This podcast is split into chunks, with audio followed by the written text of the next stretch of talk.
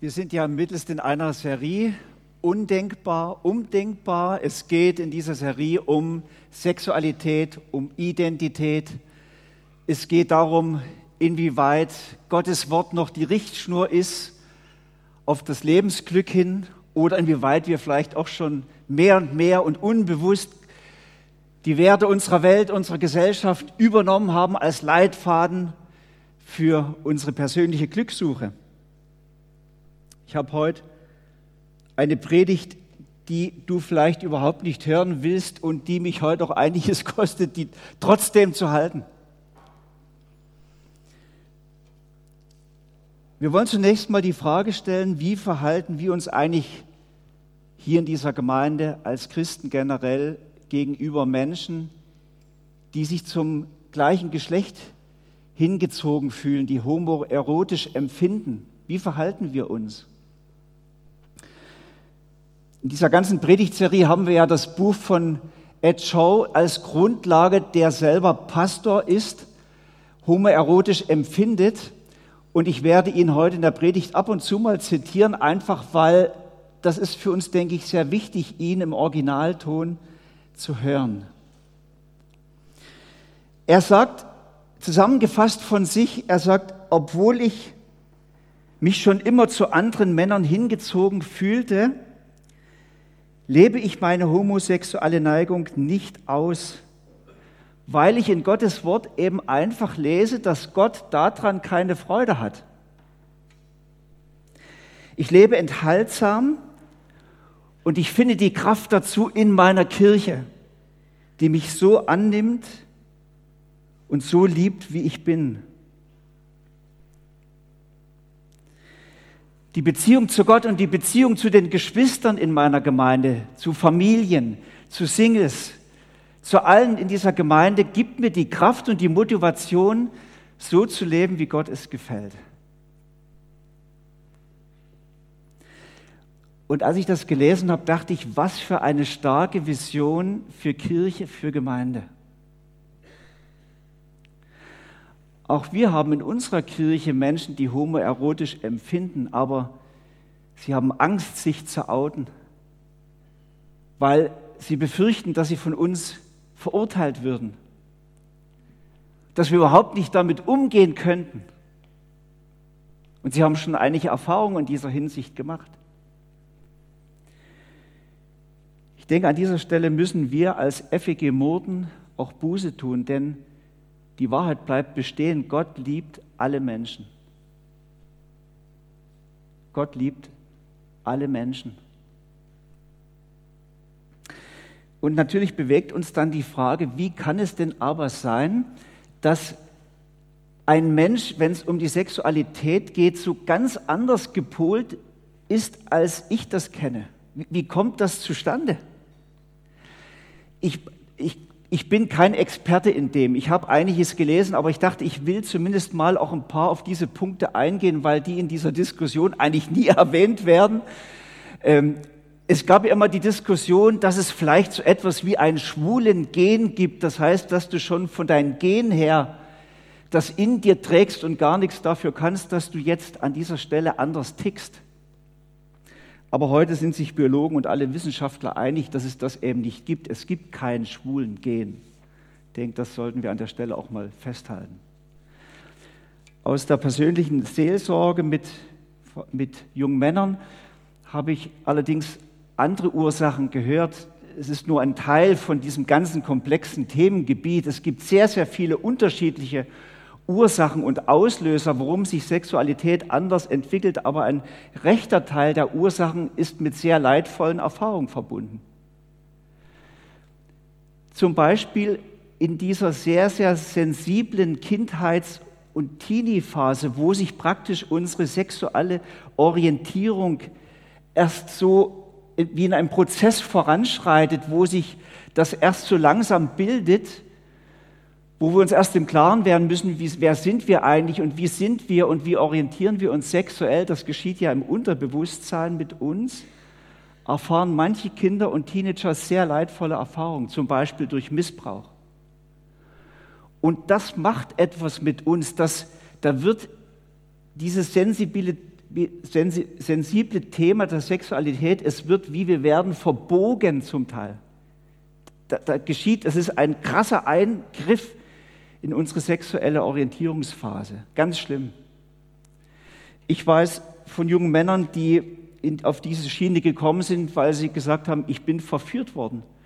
Mein eigener Cousin im Ferienlager waren zusammen und er hat mich dazu verführt.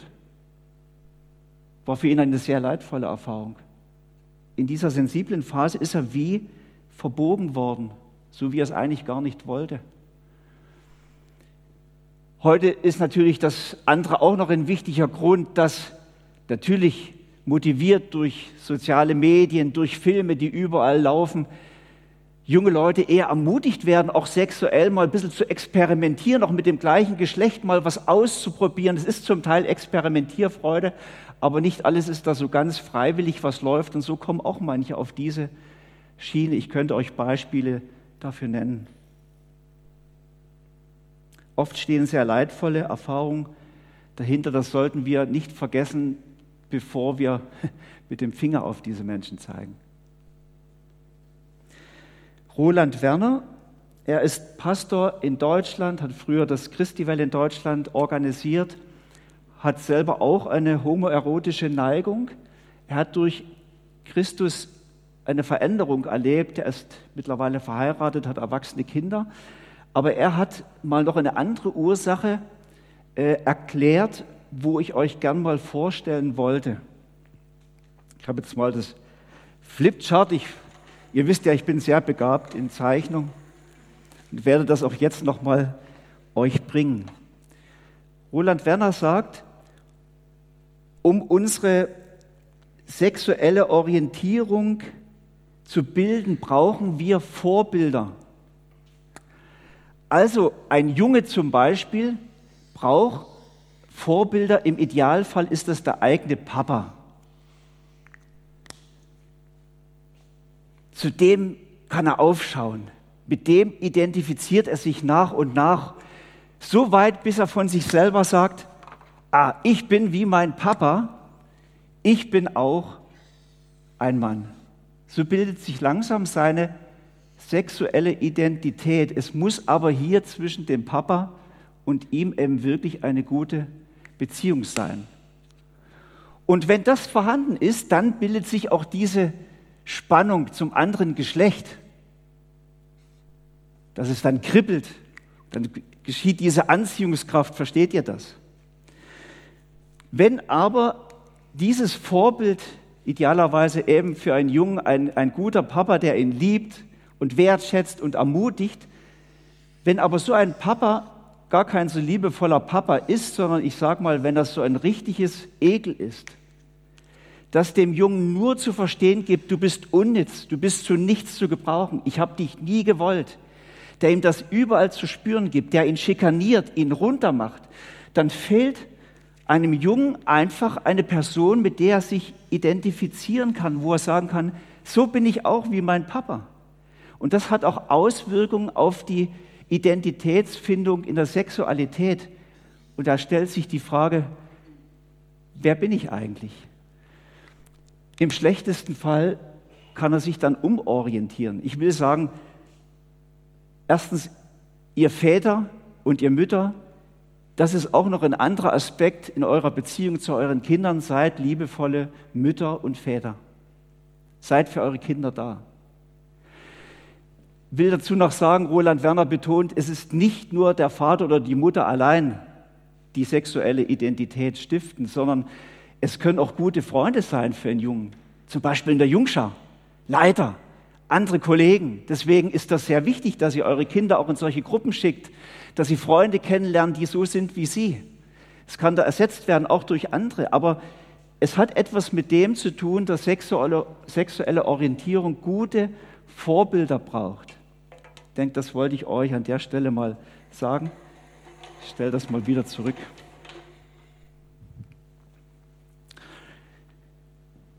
Ed Shaw in seinem Buch sagt, bei mir trifft von alledem überhaupt nichts zu. Ich bin nicht missbraucht worden, ich habe keine schlimmen Erlebnisse, ich hatte wunderbare Eltern Und er sagt, ich, soweit ich denken kann, von Geburt an fühle ich mich zu anderen Männern hingezogen. Ich muss es einfach so sagen. Und das gibt es vermutlich auch noch sehr häufig. Und jetzt ist interessant, wie er es erklärt. Er sagt, ja, warum ist das so? Er sagt, ich wurde eben einfach nicht vollkommen geboren. Das merkt man an vielen Stellen bei mir, sagt er zum Beispiel, meine Dickköpfigkeit, die habe ich wahrscheinlich schon von meiner Mutter geerbt. Äh, es gibt Dickköpfigkeit, es gibt viele andere Sachen in meinem Leben, die sind nicht vollkommen und eine so vollkommene Sache ist bei mir auch meine defekte Sexualität, so nennt er das. Die Bibel nennt diese Unvollkommenheiten, die wir alle haben, Erbsünde. Wir haben noch nie so sehr viel darüber gelehrt, aber die Bibel spricht davon. Zum Beispiel David im Psalm 51. Dieser Psalm ist entstanden, ist ein Bußpsalm, weil David war untreu geworden. Er hatte mit Bathseba eine Affäre und hat sogar dafür gesorgt, dass Bathsebas Ehemann beiseite geräumt wird. Dieser Psalm lohnt sich mal zu studieren, zu lesen. Und da im Psalm 51 sagt David, siehe, ich bin als Sünder geboren und meine Mutter hat mich in Sünden empfangen. Erbsünde ist sozusagen eine angeborene Neigung mit dem, was wir tun und denken, auf verschiedene Art und Weise instinktiv gegen Gott zu rebellieren. Erbsünde, es liegt uns praktisch schon im Blut, ja schon im Fleisch, sagt die Bibel, dass wir sündlichen Neigungen nachgehen. Das zeigt sich bei uns allen ganz unterschiedlich. Zum Beispiel so eine angeborene Neigung zum Jähzorn. Und manches scheint sich auch zu vererben. Man sagt ja dann, der ist jähzornig genau wie sein Vater. Das hat er von seinem Vater geerbt. Oder die ist genauso zanksüchtig wie ihre Mutter. Das hat sie scheinbar von der Mutter gelernt. Es liegt uns scheinbar schon im Blut. Und so gibt es ganz verschiedene Neigungen durch die Erbsünde verursacht. Den Hang zur Selbstdarstellung zum Beispiel, den Hang zum Geiz, äh, zur Unehrlichkeit, zur Geschwätzigkeit, den Hang zu übertriebenem Stolz oder über Überheblichkeit. Oder eben auch der Hang wie bei David zu schönen Frauen, zu wechselnden Beziehungen, zur Untreue. Auch das ist eine von den Fehlformen, die wir unter uns beobachten, die manche schon seit Geburt an wie im Blut liegen. David hätte sein Verhalten rechtfertigen können und hätte sagen können, ich kann auch nichts dafür, das lag mir einfach schon von Geburt an in meinem Blut, dass ja, dass ich schöne Frauen mag und dass mir eine Frau nicht genügt und dass ich dann eben einfach nicht treu sein kann und dass ich eben dann doch eine Affäre mit anderen Frauen habe. Ich kann nichts dafür. Es ist schon immer so gewesen. Aber er macht es nicht. Er sagt zu Gott, ich bin sündig geworden und ich habe diesen sündigen Hang schon im Blut, seit ich geboren bin. Ich habe das praktisch schon mit der Muttermilch aufgesogen. Aber es ist trotzdem nicht okay, dass ich das ausgelebt habe dass ich diesen Ehebruch begangen habe. Und er sagt, bitte Herr, vergib mir meine große Schuld, reinige mein Leben. Das ist eine radikale Umkehr bei ihm, wirkliche Buße.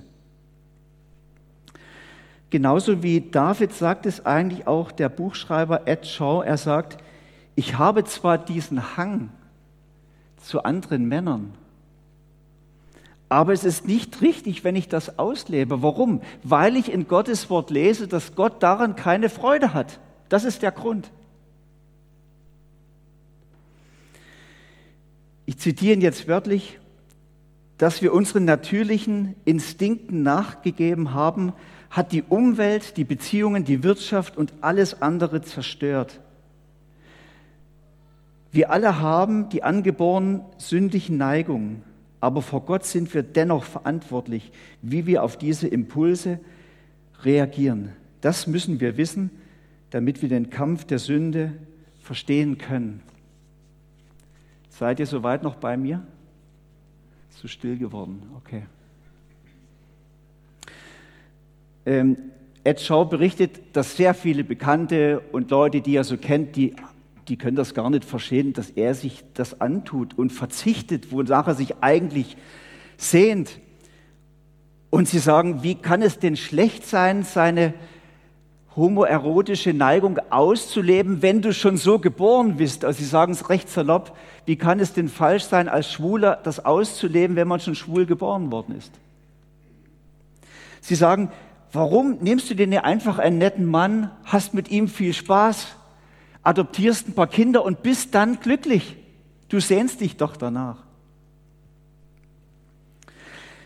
In unserer heutigen Gesellschaft gibt es ja Werte, die uns prägen. Und das geschieht oft ganz unbewusst. Es fällt uns fast gar nicht auf. Und einer dieser sehr subtil gestreuten Werte ist der Wert, wenn es dich glücklich macht, muss es doch richtig sein. Und wenn es dich unglücklich macht, muss es doch falsch sein. Das ist doch ganz logisch. Das persönliche Glück und das Streben danach, das ist unsere höchste Autorität, nachdem wir alles beurteilen, nachdem wir unser Leben gestalten. Ihr könnt euer eigenes Leben gern mal durch das durchleuchten mit diesem Kriterium und ihr werdet erschreckend feststellen, wie stark das auch schon zu einem Wert von euch geworden ist. Jetzt an diesem Abstimmungswochenende ist es eigentlich mal so richtig sichtbar geworden, würde ich sagen, dass wir als Schweizer darüber abstimmen, weil viele sagen, ja, warum soll das denn so schlecht sein, so falsch sein, dass zwei Frauen sich heiraten, wenn sie sich doch lieben und wenn es sie glücklich macht? Also wer kann denn da etwas dagegen haben? Und warum sollen die zwei Frauen nicht auch durch Samenspende eigene Kinder haben? Ja, wenn es sie glücklich macht. Das persönliche Glück ist das Kriterium. Wir wollen Kinder haben, wir wollen glücklich sein. Und dann ist völlig untergeordnet, was das für die Kinder dann bedeutet, die dann entstehen durch Samenspende. Dass sie nämlich ohne einen Vater aufwachsen müssen, wird gar nicht mehr groß diskutiert. Es geht darum, dass ich jetzt glücklich werde. Ich will jetzt diese Beziehung und ich will Kinder. Das persönliche Glück ist die höchste Autorität, nachdem wir unsere Entscheidung treffen. Wir können so weiterfahren. Es gibt viel solche Entscheidungen, zum Beispiel für junge Frauen, die sagen, warum soll ich dieses Kind austragen?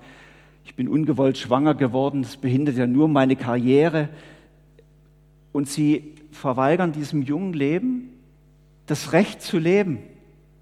Es ist, sie wollen glücklich werden. Es ist eine Millionen Kinder jedes Jahr, die nicht leben dürfen. Es ist, es ist fast vergessen. Es ist eine Tragödie. Eine Tragödie. Man müsste eigentlich ständig in schwarzer Kleidung laufen, um das auszudrücken, finde ich.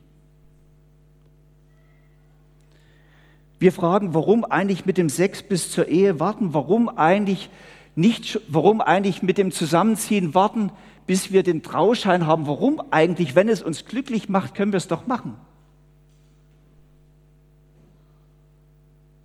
Und Christen fragen, warum soll ich mich eigentlich verbindlich einer Gemeinde anschließen? Warum soll ich Sonntag verbindlich regelmäßig in einen Gottesdienst kommen, wo ich doch so viele andere Optionen habe, schöne Sachen, die ich unternehmen könnte am Sonntagmorgen? Ich frage danach, was mich heute eben einfach glücklich macht und mich generell glücklich macht. Das ist das höchste Kriterium. Ihr merkt schon an den letzten Beispielen, wie dieser Wert auch so langsam unter uns Christen wegweisend geworden ist. Wenn es mich glücklich macht, dann muss es doch richtig sein. Und wenn es mich unglücklich macht, ist es doch ganz sicher falsch, oder? Ich möchte noch ein anderes heikles Thema ansprechen und ich möchte allen, die eine Scheidung erlebt haben, die das durchgemacht haben, die da gelitten haben, ich möchte euch sagen, ich möchte euch damit nicht verurteilen. Ich möchte euch jetzt damit nicht kritisieren. Niemand von uns möchte das jetzt tun. Aber lasst mich bitte mal beim Thema Scheidung eine Sache mal, eine sachliche Sache mal, sachlich einfach mal festhalten, mal feststellen. Da hat es eine Entwicklung gegeben. Noch vor wenigen Jahrzehnten war unter uns Christen das Thema Scheidung gar kein Thema. Man hat sich nicht geschieden. Ähm, sei denn wegen Ehebruch oder weil es Gewalt und Missbrauch in der Ehe kam. Dann hat man auch völlig zu Recht, hat dann auch der Pastor gesagt, es ist jetzt Schluss. Diese Ehe macht dich kaputt. Aber heute, mittlerweile, ist eigentlich Scheidung gar keine Seltenheit mehr. Wir sind gar nicht mehr so sehr weit unter, dem, unter der Scheidungsrate wie die Gesellschaft um uns herum. Und ich meine, da sollten bei uns vielleicht auch einmal die Alarmglocken läuten. Wie begründen wir das, wenn wir auseinandergehen? Doch sehr oft mit dem persönlichen Glück. Diese Beziehung macht mich unglücklich, ich halte das nicht mehr aus, es ist schwierig geworden. Ich will endlich glücklich werden, ich suche mir jetzt einen anderen Partner. Und wir ignorieren dann oft sehr leichtfertig die vielen Aussagen, die zum Beispiel Jesus zu dem Thema gemacht, wenn er sagt, was Gott zusammengefügt hat, das soll der Mensch nicht scheiden. Es gibt noch mehr Stellen von Jesus. Wir, wir ignorieren das und sagen, und wir gehen trotzdem auseinander. Es ist sehr leidvoll. Und ich möchte uns die Frage stellen, ob wir generell als Christen, auch hier in der Schweiz, doch mehr und mehr so in diese Richtung gehen eines Wohlfühl-Christseins, wo eben das Streben nach persönlichem Glück die eigentliche Autorität geworden ist. Wir folgen schon Gott nach, wir glauben an ihn, so sagen wir, und wir, wir machen mit ihm wie ein Deal. Gott, du bist zuständig dafür, dafür, dass ich glücklich werde. Dafür glaube ich an dich. Aber dein Job ist es, mich glücklich zu machen. Ich habe ein Recht auf Glück und deswegen halte ich zu dir. Du bist mir wichtig, meine Gebete zu erhören, meine Wünsche zu erfüllen, meine Lebensentwürfe zu segnen. Du darfst das Sahnehäubchen sein auf das, was ich mir ausgedacht habe.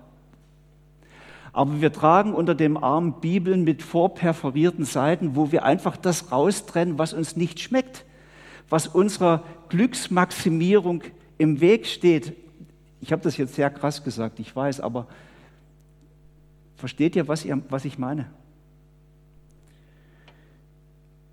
Es gibt eigentlich, ich stelle die Frage, wo ist eigentlich unser Verlangen geblieben, in Gottes Wort mal nachzuforschen, wie er sich das eigentlich gedacht hat.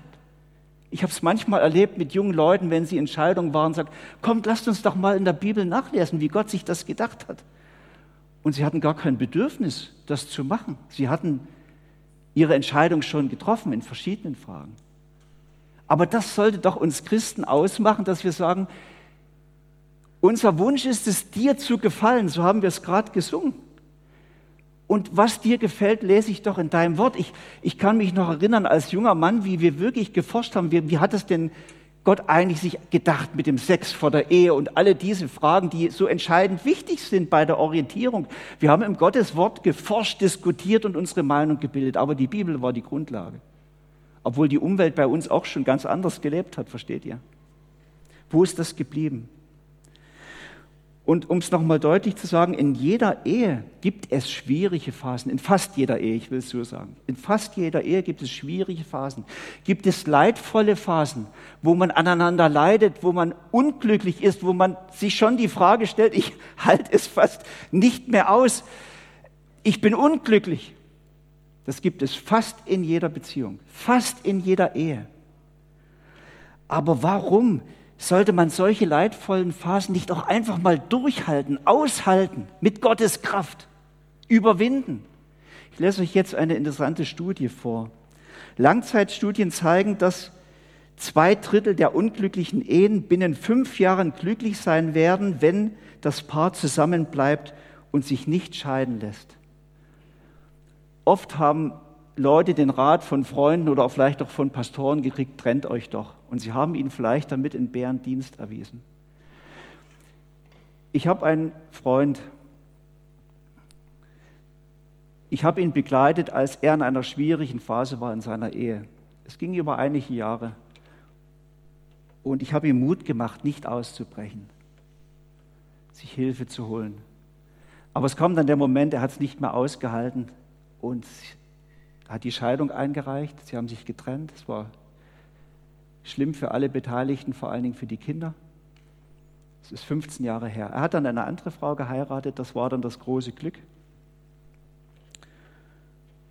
Ich traf ihn jetzt vor ein paar Monaten wieder und da hat er mir praktisch fast wie eine Lebensbeichte abgelegt und ich dachte, ich sage euch das, einfach mal auch mal die andere Seite zu sehen.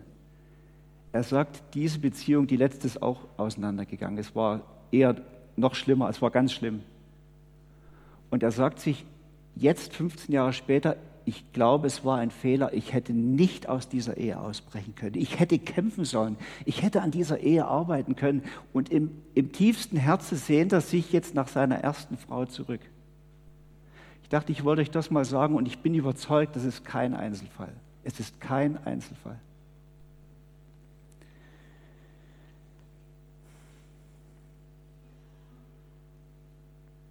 Wenn es mich glücklich macht, muss es richtig sein. Das ist der erste Wert, der uns unbewusst prägt. Es gibt noch einen anderen Wert unter uns, der heißt, Leiden muss um jeden Preis vermieden werden. Es muss alles schmerzfrei sein in unserer Gesellschaft, darf ja nicht wehtun, gar nichts, auch nicht der Glauben. Ich möchte euch ihr lieben Geschwister, in Erinnerung rufen, was Jesus gesagt hat, wenn er uns einlädt, ihm nachzufolgen. Jesus sagt, wenn jemand mein Jünger sein will, muss er sich selbst verleugnen, sein Kreuz auf sich nehmen und mir nachfolgen. Und wenn ihr euch das mal auf der Zunge zergehen lasst, heißt das, sich selbst verleugnen, sagt, ich ordne mich jetzt Jesus unter nicht das, was mir gefällt und was ich unbedingt will und meine Neigung, die ich nachgehen will, sondern für mich ist jetzt entscheidend, dass ich einen Herrn habe, Jesus Christus, und ich möchte jetzt ihm gefallen und ich möchte auf ihn hören, was er mir an Maßstäben mitgibt. Ich verleugne mich selber und ich nehme mein Kreuz auf mich. Es ist uns allen klar, dass das Kreuz kein Schmuckstück ist. Es hat Jesus viele Schmerzen bereitet. Sie haben ihn daran gequält und es hat ihn den Tod gekostet, aber es war seine Berufung und ein Glück und eine Rettung für uns alle. Ähm, das heißt auch natürlich, dass mit dem Christsein auch jeder von uns sein Kreuz auf sich nehmen soll. Das sagt Jesus. Es ist zum Glück nicht das Kreuz von Jesus, das könnte niemand tragen. Dein Kreuz ist dir von Jesus maßgeschneidert worden. Das, was du verkraften kannst, was deiner Berufung entspricht aber es ist eigentlich dein Weg zum Glück, weil es ist deine Bestimmung, dein Weg. Verbunden mit einer gewissen Bereitschaft zu verzichten, auch einmal um des Glaubens willen zurückzustehen, sich auslachen zu lassen, äh, einfach mal auch belächelt zu werden, auch mal bewusst einen anderen Weg zu gehen, auch wenn alle anderen anders handeln und denken würden, aus der Reihe zu tanzen, mutig auch mal das Wort zu erheben, wenn die Sache Gottes in Gefahr ist, wenn Menschen auf dem falschen Weg sind, alles das ist mit dem inbegriffen, das Kreuz auf sich zu nehmen, nicht zu schweigen, sich nicht verstecken, weil wir uns schämen, zu Christus zu gehören. Und mir nachfolgen. Das Motto ist einfach Jesus dir nach. So wie du gelitten hast, möchte ich auch bereit sein zu leiden. So wie du mutig eingestanden bist für deine Botschaft, für deine Liebe, möchte ich das auch. Und wisst ihr, dieser Spruch von Jesus geht ja weiter. Er sagt, wer sein Leben erhalten will, der wird es verlieren. Wer aber sein Leben verliert um des Reiches Gottes willen und um meinetwillen, der wird es finden. Er sagt, das ist eigentlich dein Weg zum Glück, der geht oft auch unten durch. Und das wird manchmal auch wehtun. Aber ich bin doch an deiner Seite. Da werden wir miteinander Wunder erleben. Du wirst überwinden können. Du wirst die Kraft des Glaubens entdecken. Ich bin doch an deiner Seite. Lass uns miteinander vorwärts gehen, Gottes Reich zu bauen. Versteht ihr das? Das ist die Optik von Jesus. Wisst ihr, mich motivieren Menschen, die das Kreuz auf sich nehmen, die Jesus nachfolgen, die bereit sind, den Preis für die Nachfolge mit ihrem Leben zu zahlen.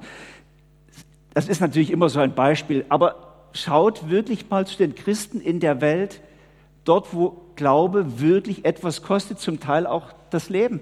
Wir haben hinten eine, einen Plan hängen, wo drauf steht, wo Glaube wirklich etwas kostet, wo man verfolgt wird, wo man unter Umständen auch hingerichtet wird, weil man sich zu Christus bekennt oder zum christlichen Glauben übergeht. Ich weiß, das ist jetzt wieder, das ist wieder die Keule, gell? Deswegen versuche ich es mal runter zu transformieren auf uns hier in der Schweiz. Aber ich bewundere Leute, die auch hier in der Schweiz in ihrer Schulklasse, im Studium fröhlich dazu stehen, dass sie zu Christus gehören, auch wenn sie die Einzigen sind, auch wenn sie dafür belächelt werden. Denn das ist schon wirklich eine Herausforderung. Du bist anders.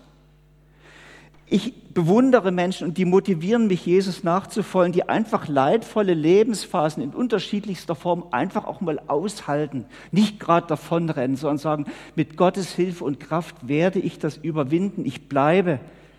Versteht ihr? Mich motivieren Menschen, die in ihren ganzen Handlungen, in ihren Entscheidungen herausragen, aus der Reihe tanzen und sagen, ich bin einfach parat dafür, weil es Jesus gefällt. Es ist nicht mein Wunsch, es allen recht zu machen. Es ist nicht mein, nicht mein Wunsch, gesellschaftskonform zu sein. Ich möchte Jesus gefallen, ich möchte ihm nachfolgen. Jesus fragt dich und mich hier heute eigentlich ganz persönlich, wie triffst du deine persönlichen Lebensentscheidungen? Was sind deine Prinzipien? Triffst du deine Entscheidung nach dem, Betrieb der, nach dem Prinzip der Glücksmaximierung und der Leidminimierung? Oder triffst du deine Entscheidung aufgrund von Gottes Wort, weil du weißt, dass Jesus dich zum Leben führt, weil sein Wort die Wahrheit ist und das Leben. Ich möchte nun als Abschluss euch noch einige Bibelstellen vorlesen. Sprüche 14, Vers 27, da sagt Salomo, den Herrn ernst nehmen ist eine Quelle des Lebens, denn dadurch vermeidest du tödliche Fehler. Den Herrn ernst nehmen, sein Wort ernst nehmen. Wir können so vieles vermeiden, was schräg ist in unserem Leben, so viele Katastrophen. Gott zeigt uns, dass sein Wort uns zum Leben führt und es gut mit unserem Leben meint und macht. Sein Wort ist ein Wort des Lebens für dich. Es ist zuverlässig, vertrauenswürdig. David drückt das sehr schön im Psalm 19 aus. Man merkt bei ihm diese Leidenschaft für Gottes Wort. Lasst uns das miteinander mal hören und uns anstecken von seiner Leidenschaft. Er sagt, das Gesetz des Herrn ist vollkommen es stärkt und erfrischt die Seele. Was der Herr in seinem Wort bezeugt, darauf kann man sich verlassen. Auch einem Unerfahrenen wird dadurch Weisheit geschenkt. Die Anordnungen des Herrn sind wegweisend und erfreuen das Herz. Das Gebot des Herrn ist klar und deutlich, es schenkt neue Einsicht. Ehrfurcht vor dem Herrn ist, ist rein, in Ewigkeit bleibt sie bestehen. Die Ordnungen des Herrn sind zuverlässig und entsprechen der Wahrheit. Sie sind ausnahmslos gerecht. Wertvoller als Gold. Gibt fast gar nichts, was wertvoller ist als Gold momentan. Gell? Wertvoller als Gold sind sie, kostbarer, kostbarer als eine Menge von feinstem Gold. Sie sind süßer als Honig, ja süßer noch als Honig, der aus der Wabe fließt, so ganz direkt. Herr, auch ich, dein Diener, lasse mich durch sie zurechtweisen, sie zu befolgen, bringen großen Lohn. Es ist mein Glück, auf dein Wort zu hören. Es ist mein Lohn, dass das Leben gelingt. Dein Wort ist meine Richtschnur, ist mein Leben, meine Freude. Ist Gottes Wort für dich so etwas derart Köstliches, Wertvolles, etwas, wo du dich drüber freust? wo du dich gern danach ausrichtest, etwas Hilfreiches, wo du dankbar bist, oh Gott sei Dank, Gott, hast du da klar gesprochen. Ist es das?